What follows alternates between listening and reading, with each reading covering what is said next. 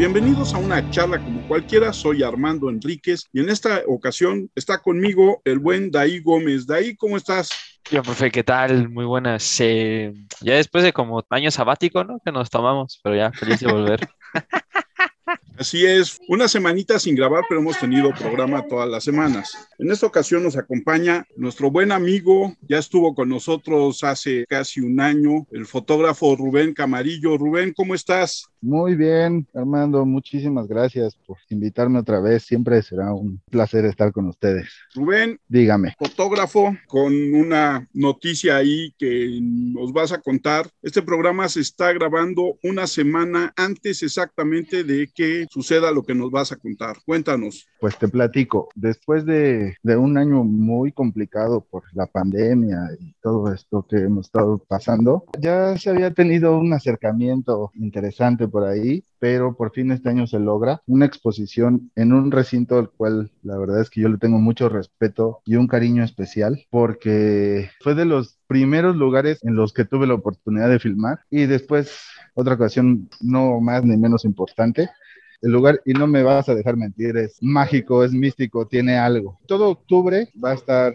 la exposición Esto no es un retrato en el claustro de Sor Juana, justo en la celda de Sor Juana, que eso creo que lo hace todavía más especial para mí. Fue un trabajo de cuatro años. Todo empezó muy extraño, como un ejercicio propio. Tú que me conoces bien, Armando, pues sabes que no me suelto tan fácil con la gente de un inicio, sino me cuesta trabajo como que ir soltando, ir entrando. Y justo por eso hice este laboratorio fotográfico o este accidente fotográfico. Y curiosamente jamás había hecho retrato porque era algo que me parecía... Respeto mucho a mis compañeros y a mis colegas que se dedican al retrato, pero a mí se me hacía algo burdo, o sea, aburrido, ¿sabes? A mí me gusta más estar en la calle y estar documentando y levantando la imagen. Entonces también fue como abrir el horizonte y decir, bueno, esta vez voy a hacer retrato, pero no me voy a meter en un estudio, pero lo voy a hacer en la calle, pero voy a parar a la gente, pero voy a ver si accede, voy a tener una plática. Entonces la verdad es que es un trabajo al que le tengo mucho cariño al que me dejé ahí horas y kilómetros caminando. La verdad es que sí es algo que significa mucho para mí esta exposición. Como dices, el asunto del retrato, yo también tengo una, una bronca con el retrato, porque yo me acuerdo hace muchos años que alguien decía, si se trata de retrato, a mí dos tamaños pasaporte y dos infantil, ¿no? Exacto,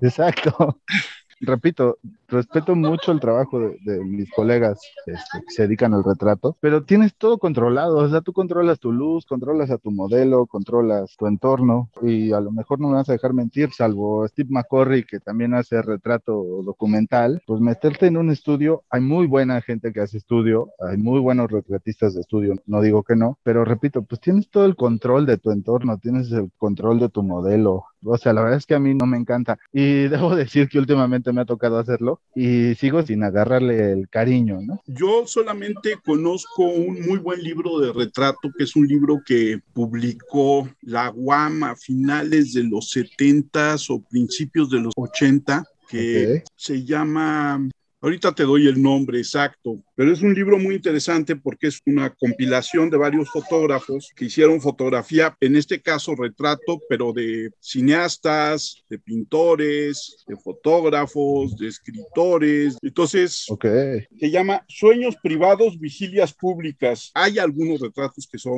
memorables. Hay uno, para que te imagines, es un contrapicado en algún lugar del periférico donde solamente ve una luminaria y el personaje personaje es Juan Orol.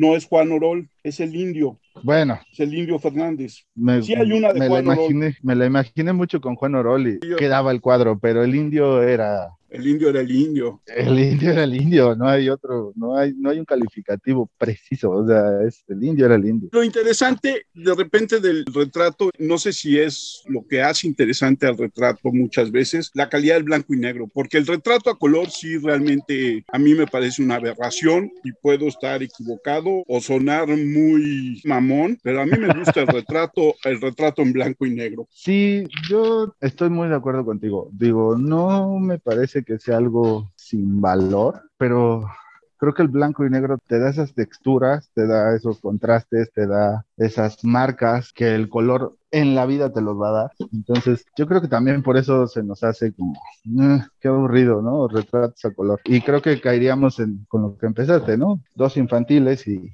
dos para el pasaporte. Bueno, es, algo súper random, pero me acaba de pasar. Ven que la película de la Liga de la Justicia salió la Snyder Cut, que son como cuatro horas aparte de la basura que salió ya hace un par de años. Ah, pues yo no sabía que estaba color y me la chuté a blanco y negro. Cómo sufrí, madre mía. Profe, Rubén, Sí.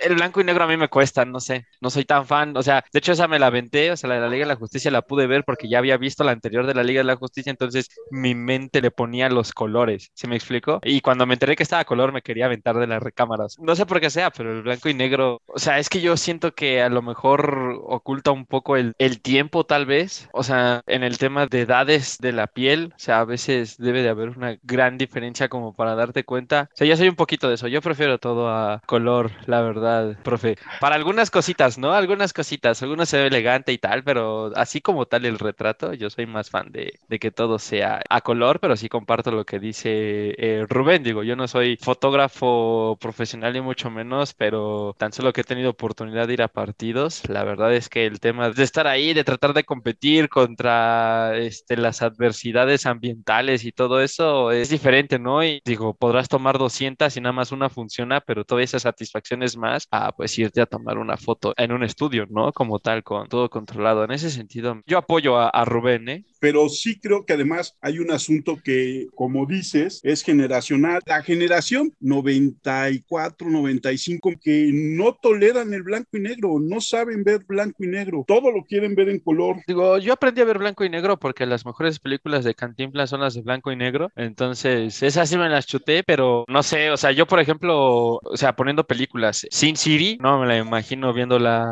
con color, ¿sí me explico? O sea, La temporada de patos. Ajá. Sí, o sea, es blanco y negro, solamente estos vivos de algunas cositas para darle destello, más énfasis, eh, están bien, ¿no? Pero ciertas cosas también se me complicarían. O sea, es, es innovador hasta cierto punto eh, hoy en día, pero también tiene que ser muy bien aplicado, porque si no, como dice, para mí luego se vuelve medio soso. Sí, eso pasa con el blanco y negro y con el color. Mira, a mí en alguna ocasión me dijeron, porque yo iba a filmar un cortometraje y yo lo visualicé todo en blanco y negro, muy lindo, y el director me dijo, amigo, desde hace mucho le pusieron color a la imagen. No vamos a tirar en blanco y negro. Dije, sí. Y sí, o sea, la verdad es que yo sufro también un poco de eso. Yo soy un fanático del blanco y negro y debo decir que trabajar el blanco y negro no es fácil. Tiene su complejidad. Creo que tiene más complejidad que el color, muchísimo más. Por supuesto. Porque tienes que controlar sombras, tienes que controlar contrastes, la luz, matices,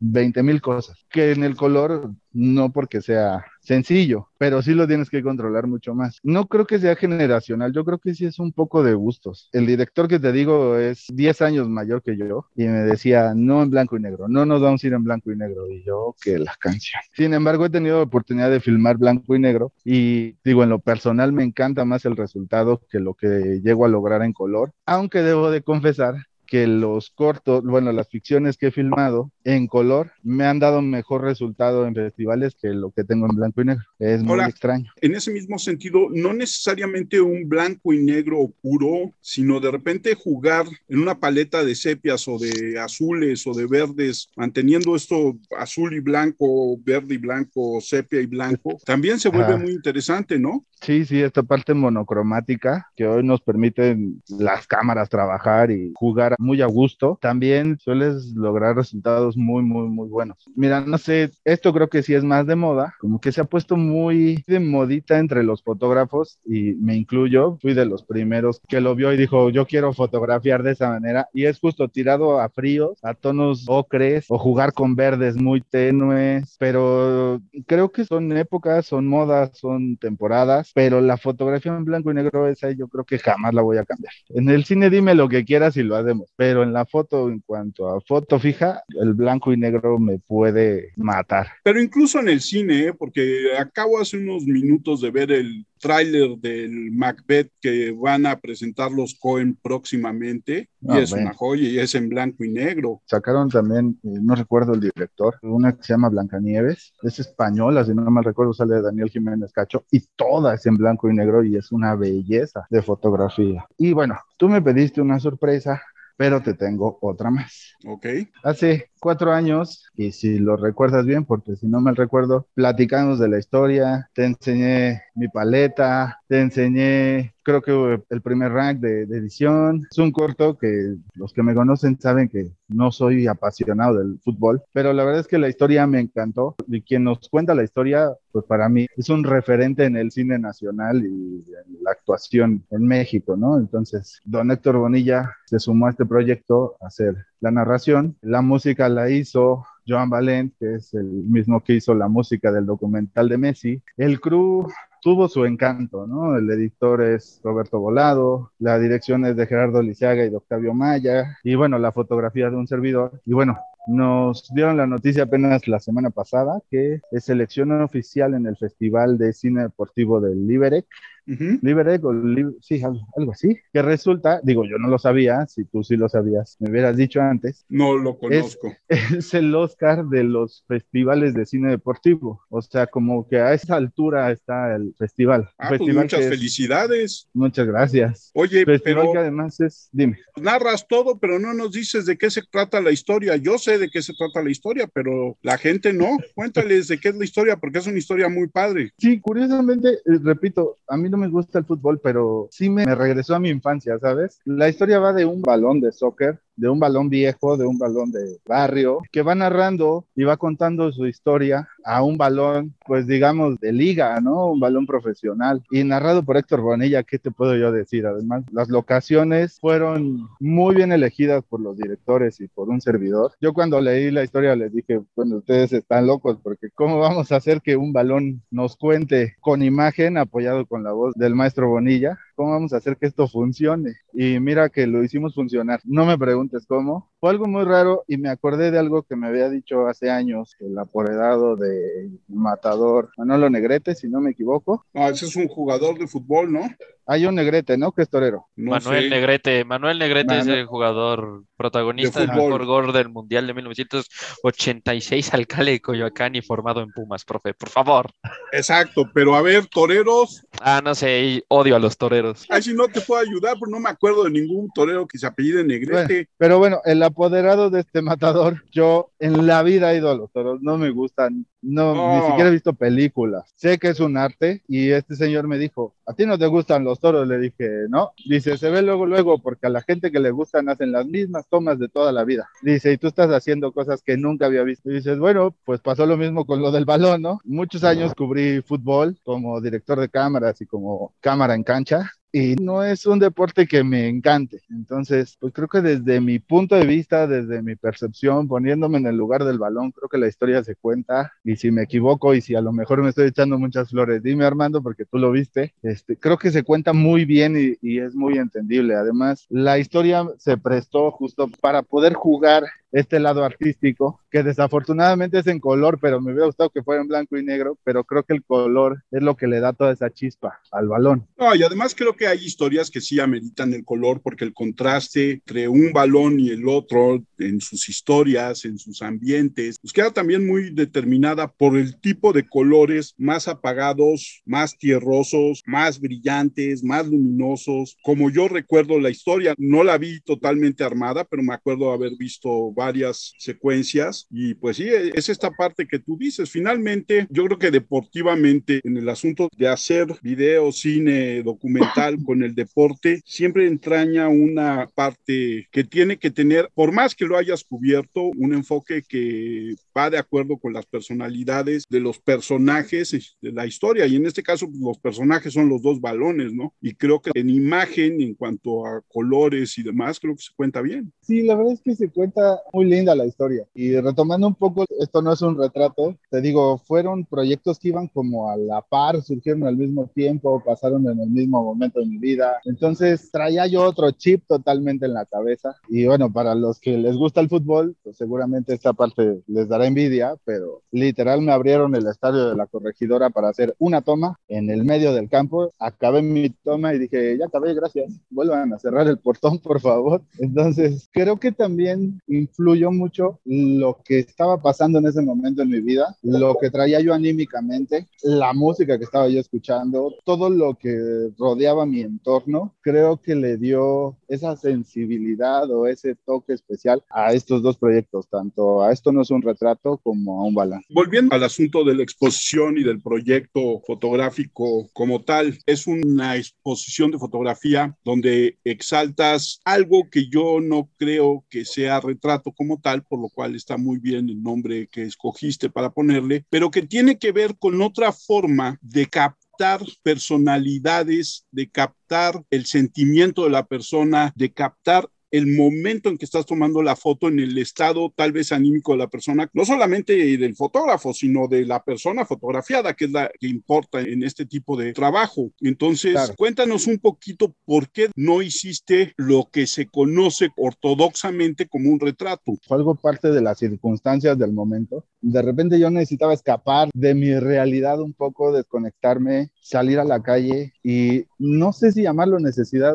propiamente o no, de conocer gente. ¿Sabes? De escuchar otras historias y decir, híjole, creo que sí estoy pisando algodón, ¿no? Y no todo está tan mal como se ve. Sin embargo, fue este mismo impulso el que me hizo acercarme a la gente. Te puedo decir que la obra, que además compende de 200 fotografías, seguramente eran más, se perdieron algunas, discos duros, computadoras, etc. Hoy día la obra consta de 200 piezas. Yo siempre había visto, siempre, siempre, de hecho, tengo una serie de algunas fotos de homeless, de indigentes, pero pero todo era de lejos, ¿sabes? Era como ver el mundo desde mi punto de vista sin acercarme a su mundo. Y esto no es un retrato, sigue siendo el mundo desde mi punto de vista, pero ahora sí acercándome a su mundo. Y la verdad es que me dejó unas enseñanzas de vida a la serie como no te imaginas. Esta vez sí fue acercarme a niños de la calle, platicar con ellos, tomarme un refresco, fumarme un cigarro, sentirlos, ¿sabes? Palpar la imagen. Entonces, si tú ves la imagen por sí sola, dices, ah, pues está linda, ¿no? Buena luz, buenos contrastes, pero si te adentras más y le pones atención, sí transpira eso. Rubén, yo quería preguntarte, digo, también con los rostros, pero todavía se magnifica ese tema, eh, sabiendo que en la exposición también tenemos manos, ¿no? Que a veces muchas personas dicen que las manos en realidad dice todo lo que ha pasado una persona, ¿no? Más que el rostro en ocasiones y todo esto. ¿Cómo en realidad logras para que transmita? Y sobre todo cuando no tienes un background, o sea, no hay un contexto tal vez en la foto tan grande, sino son de estas cercanas, si me explico, o sea, que solo es el rostro, ¿cómo lo logras? No porque por ejemplo, si tomas una foto tal vez de un niño en medio de la calle y pues tal vez es un barrio medio peligroso, pues te das una idea, ¿no? Pero cuando solamente es el niño y tienes muy poco del entorno o en este caso la mano, ¿cómo logras que se transmita o qué crees tú que debe tener la foto más allá de todo el aspecto técnico, claro? Fue algo muy curioso. Lo de los rostros, de repente te acercas y estás ahí y esperas esperas la expresión o estás tire y tire y tire hasta que logras la expresión que estás buscando, ¿no? En el fluir de la plática con el personaje. Pero las manos, qué buena pregunta, las manos fue algo muy chistoso porque justo empecé a retratar manos muy gastadas o ya de gente grande o con algún elemento en ellas que te describía un poco la escena. Y justamente no hay un background, no hay retratistas de manos, hay muy pocos y están muy escondidos. Y en este proceso de estos cuatro años de estar sacando la obra, pues yo se la enseñaba a todo el mundo, les decía, mira la foto que tomé ayer. Y alguien, uno de mis mentores, me dijo, güey, nadie toma fotos de manos y las tuyas dicen todo, están contando una historia. Yo no entendí hasta ese comentario, pues yo decía, pues sí, están muy padres las manos y están gastadas y hay un elemento que me dice que es un, un escritor o que es un músico o que es alguien del campo o que es dibujante, pero porque había un elemento y yo lo entendía de esa manera. Después de ese comentario empecé a ver justo esas manos con otra intención totalmente distinta. Yo siendo el que había tomado la foto y había platicado con el personaje, ya a la hora del revelado digital y de estar procesando las fotos y checándolas y todo, hubo fotos que yo ni siquiera me acordaba. Te digo, es un trabajo de cuatro años. Entonces, de repente fue, ah, claro, este señor vivía en la Sierra de Oaxaca y perdió su casa, pero hay un elemento en la foto que te dice, sí la pasó mal, ¿no? O está contento. Entonces, muchas veces, y yo lo he creído siempre, los ojos son el espejo del alma y te reflejan todo, pero las manos también hablan, las manos también te dicen, le he pasado mal o he tenido una vida tranquila o estoy contento. Y es raro y es chistoso porque jamás te imaginarías, o yo no me imaginaba, que las manos de alguien me pudieran decir una historia, me pudieran contar un todo. Y justo eso pasa con esto, no es un retrato. Además, la obra completa también lleva pies. Es lo complicado de fotografiar unos pies que no es, o estás paradito y le tiras de arriba, sino era bajarte a nivel de piso, buscar el ángulo, esperar el momento, el paso, que los pies estuvieran como tú los querías, sin decirle al personaje, oye, pon los pies así, ¿no? Ahora ponlos así, sino esperar. Y muchas veces es muy chistoso esta parte, porque cuando platicas con alguien, pues lo ves a los ojos. Yo estaba viendo sus manos y sus pies después de haber visto su rostro. Y de ahí hacer una selección de, no, el rostro de este señor no es tan interesante, pero sus pies sí, o sus manos, ¿no? Entonces, partiendo de ahí, tener una charla con los pies o con las manos de alguien era un poco friki, debo decirlo. Sí había gente que decía, ¿y por qué me está viendo los pies? Oiga, yo, es que pues, es parte de las fotos que estoy haciendo, es parte de este laboratorio fotográfico. Y era complicado para la gente entender por qué le estaba lloviendo los pies, ¿no? O las manos, pues las manos te dicen muchísimas cosas. Queda a interpretación del que lo ve, pero me gusta, ¿no? Entonces, sí, sí. Rubén, en el sentido que hablábamos en un principio del retrato malentendido como una fotografía que es un apoyo para un documento, extendiendo a la parte que platicábamos la vez anterior de la fotografía como un registro. ¿Cuándo cambia la fotografía o qué hace que la fotografía cambie de ser un registro, de ser un apoyo para un documento, o sea, que sea algo utilitario a que de repente se vuelva arte?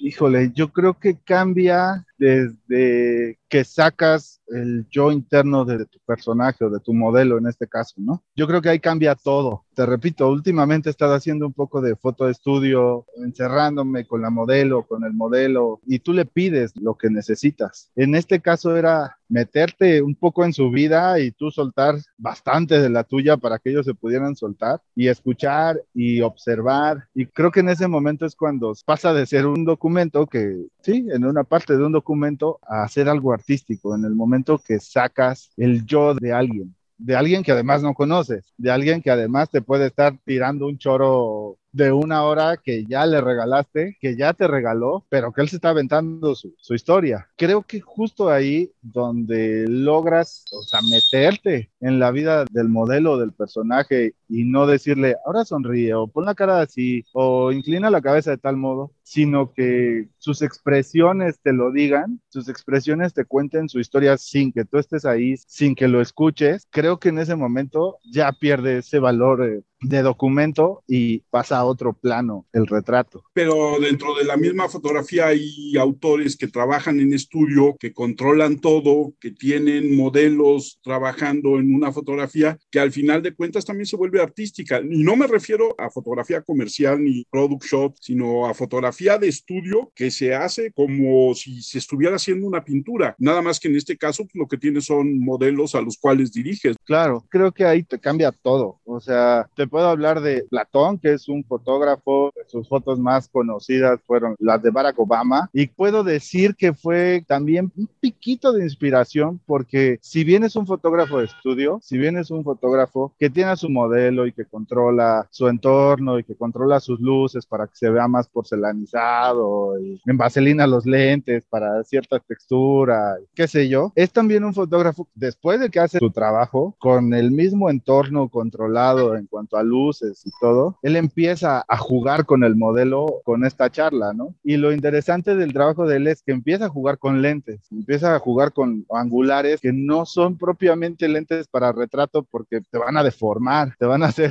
un relajo, ¿no? Entonces creo que sí puedo decir que es parte de la inspiración de esto, no es un retrato, de esta obra, no en la misma magnitud, no en la misma intensidad, porque obviamente pues yo andaba en la calle y, de repente era muy raro, ¿sabes? La gente se me quedaba viendo como como, ¿qué me ve este güey? ¿Me va a robar? ¿Me va a secuestrar? Entonces sí era estar observando muchos rostros, manos, pies y este acercamiento con el personaje que no conoces. Obviamente cuando tú vas a un estudio por un shooting o ya hay una intención, dices, bueno, pues ya sé que voy. Tengo claro que me van a hacer unos desnudos o tengo claro que me van a hacer unos retratos o tengo claro que voy a trabajar con tal fotógrafo. Por lo menos lo estudias y ya sabes más o menos cómo va a ser su trabajo. Pero toparte a alguien en la calle que no conoces, que es un perfecto desconocido para ti, que no tienes esta oportunidad de estudiar a la persona que va a estar atrás de la cámara o como fotógrafo, estudiar a la persona que va a estar enfrente de tu lente, es complicado y creo que eso le da el valor a esto no es un retrato, ¿sabes? Que no fue algo que yo pactara con el personaje, sino que iba surgiendo y, y te puedo decir que muchas, muchísimas fotos ni siquiera entraron como parte del laboratorio, de la obra o de la exposición, porque eran fotos sosas, o sea, las primeras, te puedo decir, las primeras 50, desde el cómo me acercaba yo con la gente, ya, ahí ya estaba mal hecho y no lograba lo que yo estaba buscando. Entonces también fue ir puliendo como fotógrafo cómo me acerco a la persona, cómo llego, cómo entablo una plática y de alguna manera cómo entablo una relación un poco más allá del señor que está atrás de la cámara, la señora o señor o chavo o chava que está enfrente de mi lente, ¿no? Entonces sí, sí fue, tiene su encanto, tiene su chiste y salirse del estudio, que repito, yo soy documentalista, entonces pues uno está acostumbrado a traer telefotos y tirarle a la gente de lejos y ya, tienes tus fotos y listo. Pero no es lo mismo llegar a acercarte con un lente muy corto, que sí tienes un contacto, que no estás controlando la luz natural, no estás controlando las nubes, no estás controlando absolutamente nada y esperar el momento que tú dices, esta es la foto. Esto es lo que yo quería de este personaje en cuanto a la historia que me estaba contando. Pero ahí, como tú mismo dices, como documentalista, pues ya también tienes una carga de saber trabajar en exteriores, de saber esperar la hora correcta para empezar a hacer tu búsqueda. Y en esta búsqueda caminaste muchas horas, muchos días, muchos meses y una serie de años que, según lo que entiendo, no solamente fueron en la Ciudad de México. Hay una parte de la obra que está hecha en Oaxaca, en Oaxaca capital y en la sierra tierra. Hay otra parte que está en Michoacán, hay un par de retratos de los cabos. Digamos que por donde me llevaba la vida y el trabajo, aprovechaba, ¿no? Mis ratos muertos eran para salirme a caminar. Y sí, como bien dices, pues como documentalista dices, ok, esta es la hora buena, este es el momento de luz que yo necesito, hoy la luz se va a comportar de tal o cual forma. Curiosamente, con esto no es un retrato, no me permitió hacer muchas veces esto, porque lo hacía yo en mis ratos Si me tocaba un fin de semana y lo tenía libre era salirme todo el santo día y desde que ponía un pie en la calle ya estaba yo disparando cama. Entonces sí hubo como que esta parte de decir, ok, voy a salir entre tal y tal hora, pero la Ciudad de México, siempre lo he dicho, es de las luces más difíciles de trabajar porque es una luz dura, porque en dos segundos tienes una nube kilométrica que ya te echó a perder la luz, o no tienes nubes y hay un cielo despejadísimo, y entonces la luz, las sombras, todo se convierte en todavía más complicado, pero sí, inconscientemente, pues sí, también dices, ok, me voy a apurar a filmar para salir a las seis hoy y irme a hacer este, las fotos, ¿no? Entonces, pero repito, no puedes controlar todo, todo el tiempo. Traes una noción y traes una idea. Y obviamente si vienes de filmar dices, ok, estuve obturando tal, estuve jugando con tal diafragma, con tal sensibilidad, pero a la hora que sales, pues ya te quitaste el chip de estoy filmando y ahora voy a retratar y todo cambia, todo te puede cambiar en dos segundos. Entonces también eso era, no era complicado, era muy divertido, ¿sabes? O sea, de repente yo estaba tirando con la misma exposición que traía yo en set. Media hora después ya me había cambiado todo, entonces o se me sobreexponían o se iban a oscuros o no agarraba el foco me pasó dos veces que un lente de plano dijo ya no quiero trabajar y no entró en foco en tres días. Entonces tuve que conseguir otro lente igual, prestado. Fue toda una travesía, fue toda una odisea. Fue muy divertido esta obra porque además nunca lo pensé como algo que dijera yo, bueno, después lo voy a exponer. O sea, nunca pasó por mi mente. Yo era un trabajo personal y literal era un trabajo interno para soltar, para acercarme a la gente, para conocer gente, para sacar de mi mente lo que traía yo en ese momento. Jamás fue concebido para hacer una exposición. En un camino de cuatro años tienes una exposición al final, seleccionaste una serie de fotografías para esta oportunidad de la exposición que abarca un número mayor a las 200 fotografías. ¿Todas van a estar en sala? No, mira, en sala el equipo, la verdad es que el equipo de trabajo se super rifó y te voy a balconar aquí porque tú me ayudaste con el título, el cual estaba yo en un abismo que yo decía, bueno, ¿cómo se vaya? O sea, cuando surgió la idea de montar esto como exposición, de mostrarlo al público, decía, es que ¿cómo se puede llamar? Mm, andares, o sea, yo clavado en que había caminado mucho y en que había recorrido mucho y en que estaba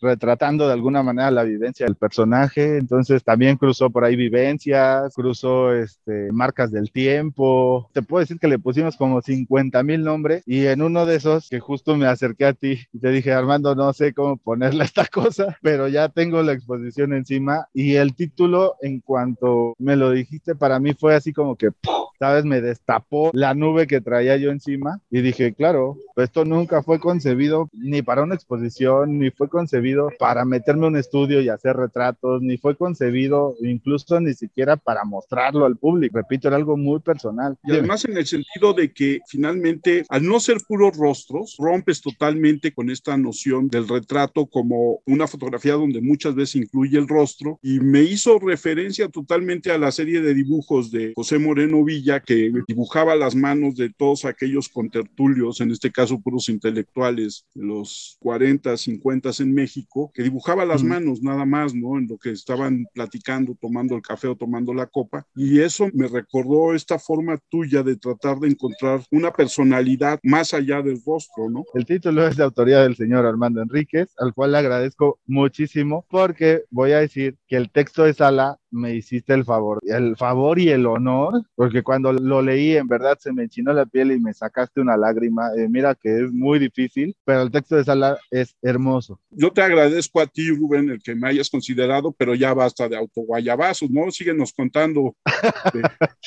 conformar el equipo de trabajo fue complicado. Cuando surgió la intención de ya mostrarlo, porque mi esposa me decía, ya, o sea, tienes cuatro años ahí retratados y sigue sacando retratos, porque además como que se me quedó esa, ese tic. Yo iba a algún lado y sacaba la cámara, veía un rostro y pum, pum, pum, me acercaba. Y entonces llegó un punto en que Mariana me dijo, a ver, ya relájate, ya hiciste lo que querías hacer, nos vamos a llenar de retratos y no está padre, ya sácalo a la luz, que vea la luz todo esto. Entonces, por un muy buen amigo, por Denis, él abre la puerta al claustro y la gente del claustro me dice, ok, sí, ¿qué tienes? Y yo, retratos, pero así, tal cual te lo estoy contando, así pasó. Ok, rostros, no, manos y pies, ¿cómo? Sí, son retratos de manos, pies y rostros. Ok, pues preséntanos tu dossier, preséntanos la obra, este, pues necesitas obviamente curadoras, necesitas obviamente quien te monte y hacer toda la museografía, términos y cosas que yo desconocía, ¿sabes? Mi exposición pasada la monté yo solo y el curador fue mi papá y montamos entre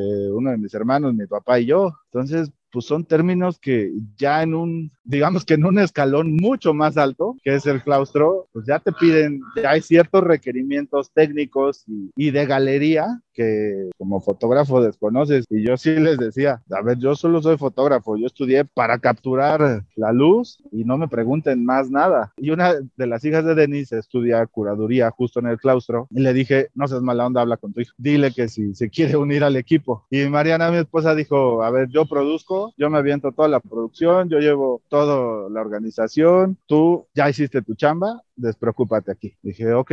Y entonces se suman Angélica y María como curadoras, que además cualquiera me diría, son estudiantes, ¿por qué te estás aventando un boleto de ese tamaño? ¿no? Pues porque son estudiantes que desde el segundo uno que hablamos de la obra, me dejaron con el ojo cuadrado y la boca abierta y yo dije, ok, estoy en sus manos, lo que ustedes digan yo hago. ¿Qué necesitan? Así tal cual te lo digo. Y después, bueno, se vino sumando gente, el mismo Denis, buen amigo que abrió las puertas del claustro. Hay una idea todavía que está muy latente de llevar esto todavía un poco más allá. Se pretende hacer una pieza documental de lo que es, esto no es un retrato, y llevarlo además a la calle, o sea, sacar la obra, sí, lo, se puede decir así, de este glamour del museo, de este glamour de la galería, de importancia que te da como artista y llevárnoslo a la calle y que la gente a pie lo vaya viendo. Entonces, te digo, se empezó a sumar gente al equipo, gente que yo decía, ok, ¿en qué momento tengo yo un equipo de 10 personas controlando todo lo que pasa alrededor de 200 fotografías?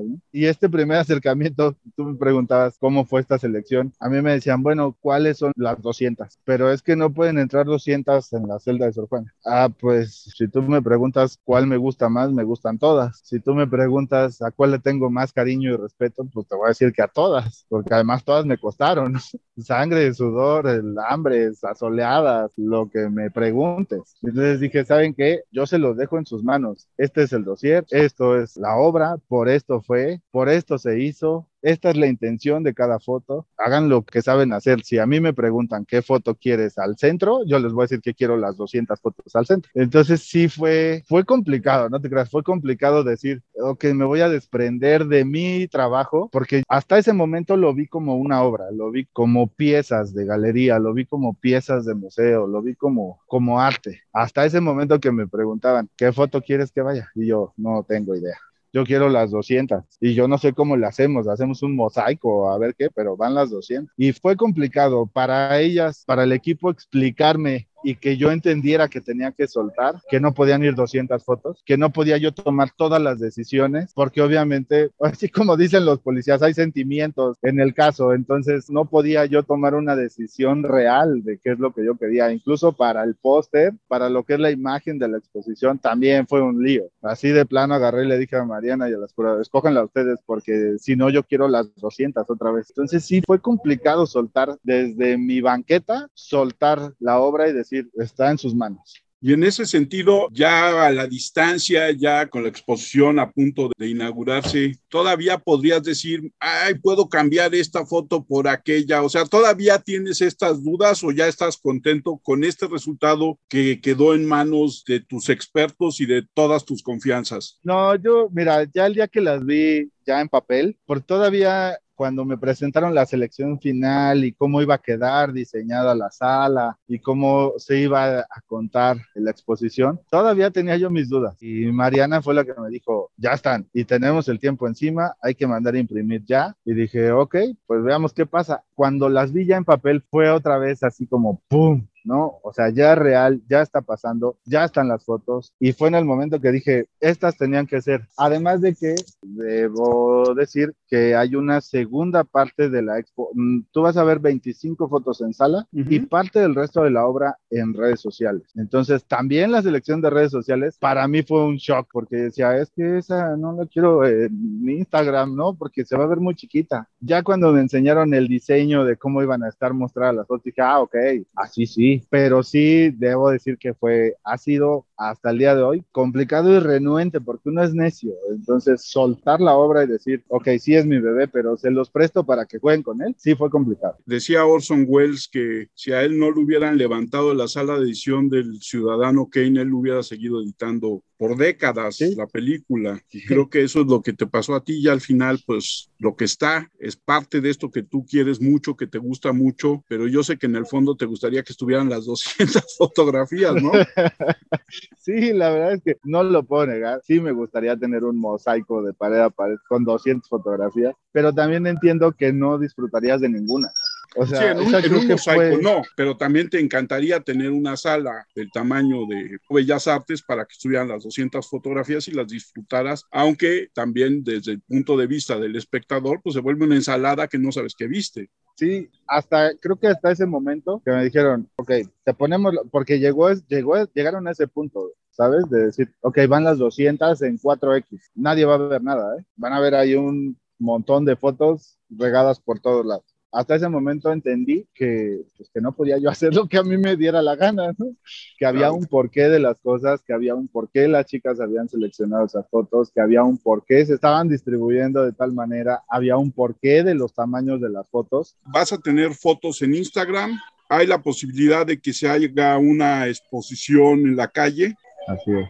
Esta exposición callejera, ¿cómo la tienes pensada? Mira, desde que se platicó justo esta parte de la calle, se pensó como con este formato street art, buscar las, estas famosas paredes grises, paredes sin color y sin vida, y regalarles un poquito de, de, esa vida, ¿no? Entonces, justo es el plan, es la idea que sea en este formato callejero, de arte callejero, y regalarle un poquito a la gente que no tenga la oportunidad de ir al claustro o que ya se haya cansado de ver la misma fachada por su casa y pues darle ahí un toque propio a estas paredes. Y ahora llega este momento donde tú nos hablas, fueron cuatro años caminando, meses, si no es que un año también armando, formando, viendo, escogiendo, seleccionando, aceptando decisiones de tu equipo en cuanto a la selección de materiales. Viene el momento que ya no importa, ya es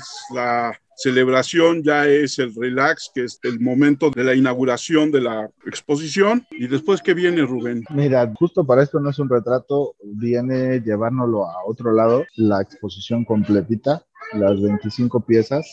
Es uno de los planes, mostrarlas en otro lado. Aún siguen la mesa y siguen este plan, pero por ahí, pues ya que ando en esto de los retratos, se me volvió a, a botar un poco la canica. Te digo, les agarré cierto cariño a este retrato informal, por así decirlo, y estoy empezando, justo empezando a hacer algo con gente de la comunidad LGBT, con la idea de darles esta voz a través de una foto, de darles una visión distinta a lo que tenemos, incluso en cuanto a los tonos, desde que me llegó a la mente la idea, fue hacerla en color, manejar paletas que nunca he manejado, que ni de chiste pensaría manejar porque siempre soy muy ocre, soy muy apagado en cuanto a mi fotografía, pero esta va a ir totalmente prendida, va a ir muy punch. ¿Cuánto nos lleve? No lo sé. Yo espero que no sean cuatro años también, porque se llena uno de bastante material, pero si es así, pues será por algo, ¿no? En ese sentido, va a haber la impresión de un catálogo, va a haber la impresión de un libro, va a haber algo por parte del claustro para decir, tuvimos esta exposición. Hasta el momento no ha habido ningún acercamiento de ese lado por parte del claustro. Obviamente me encantaría que hubiera un libro y un catálogo de esto, no es un retrato. Este, ya sin pelear que quiero las 200 fotos de edad en, en el libro, porque sería, no sería un libro, sería una enciclopedia, pero creo que cualquier fotógrafo, por lo menos los que nos mal llamamos artistas, soñamos con tener un catálogo, un libro con nuestras fotos, ¿no? Entonces, te digo, de momento no hay ningún acercamiento de ese tipo, pero pues, las editoriales que estén abiertas a tener un fotógrafo medio loco que le gusta caminar y andar molestando a la gente, yo estoy más que dispuesto. Rubén, estamos grabando a escasa semana de que se inaugure la exposición y probablemente el programa lo estén escuchando todos nuestros oyentes la primera semana de la exposición. ¿De cuándo a cuándo va a estar abierta y cómo pueden acceder a la exposición nuestros oyentes? Mira, va a estar abierta todo octubre, martes y jueves, de 10 de la mañana a 5 de la tarde en la Universidad Claustro de Sor Juana, en la celda de Sor Juana. Ahí la van a poder ver y en mi Instagram, que es RCDFotoMX, con el hashtag Esto no es un retrato, ahí van a poder ver la parte que es digital. Obviamente, si pueden ir a la sala, creo que la experiencia que logró el equipo es bastante interesante y la misma experiencia que te da la celda, yo te puedo decir que el día que conocí la celda sin nada, a pared limpia, para mí fue como wow. Entonces, ya ahora verla con las fotos, pues con arte colgando de sus paredes es todavía más impresionante. Y es un lugar histórico, es un lugar que independientemente de que esté ahí, esto no es un retrato o cualquier otro artista, es uno de los puntos imperdibles de la Ciudad de México, el claustro de Sor Juana. Y a ti, además del Instagram que nos acabas de dar, ¿Dónde más te encuentra la gente? Me encuentran en Facebook como Rubén Camarillo, en Instagram como RC de Foto y en Twitter como R Camarillo Foto foto en inglés. Como muy raro esta parte porque digo, tú que me conoces sabes que no comulgo mucho con las ideas sajonas, pero pues es un poquito internacionalizar a la persona, al personaje, ¿no? Entonces, afortunadamente y curiosamente tengo más seguidores extranjeros que mexicanos. Eso es muy chistoso. Suele suceder. Con gusto escríbanme y personalmente contesto todo. De repente me olvido un poquito de las redes por temas de trabajo y me desconecto, pero siempre estoy pendiente. De ahí tus redes sociales. Arroba de GS25 en todas partes, profe. Yo soy Armando Enríquez. A mí me encuentran en Twitter como arroba cernícalo. El Twitter del programa es arroba charlacualquier1. Nuestro correo es charlapodcast1 arroba gmail.com. Yo quiero invitarlos a que vayan a ver la exposición de Rubén. Es un material extraordinario, es una gran fotografía, los va a hacer sentir, eso es importante en cualquier cosa que se llame arte, si no los hace sentir no es arte, y entonces lo ponen en un documento. Quiero agradecer mucho a todos nuestros oyentes que nos siguen constantemente desde hace ya 67 episodios más anexos. Les mando un gran saludo. Nos escuchamos la próxima. Rubén, muchísimas gracias. Gracias por darnos puntos de vista sobre la foto y además contarnos el largo camino que es montar una exposición para todos aquellos que creen hoy en día que las cosas se logran la próxima semana. Hay que decirles que todo conlleva un camino. Muchísimas gracias a ti, hermano, por otra vez tener la oportunidad de estar en este gran podcast. La verdad es una gozadera estar con ustedes. A mí me encanta, yo me divierto mucho y las veces que quieras yo estoy más que puesto. Y justamente todos los que en alguna ocasión nos creímos o nos creemos artistas y decimos, ah, montar una expo es, hombre, dos patadas, debo decirles que no. Hay mucha frustración, hay mucho estira y afloja, hay mucho que entender, hay mucho que aprender. Muchísimas gracias a tu auditorio por escucharme, por escuchar esta historia. Si pueden, dense una vuelta al claustro de Sor Juana. No solo digo, especialmente para esto no es un retrato, pero el día que puedan, en verdad es un edificio histórico, es un edificio que te deja, o oh, sí te enchina la piel, entrar al claustro en lo personal sí me impuso. Entonces, ahí está, esto no es un retrato y para lo que sea, yo estoy más que puesto, mi querido Armando. Seguramente nos volveremos a encontrar en este podcast, ya fuera del podcast, muchas veces más, mi querido Rubén. Por favor. Pues muchas gracias a todos, hasta luego.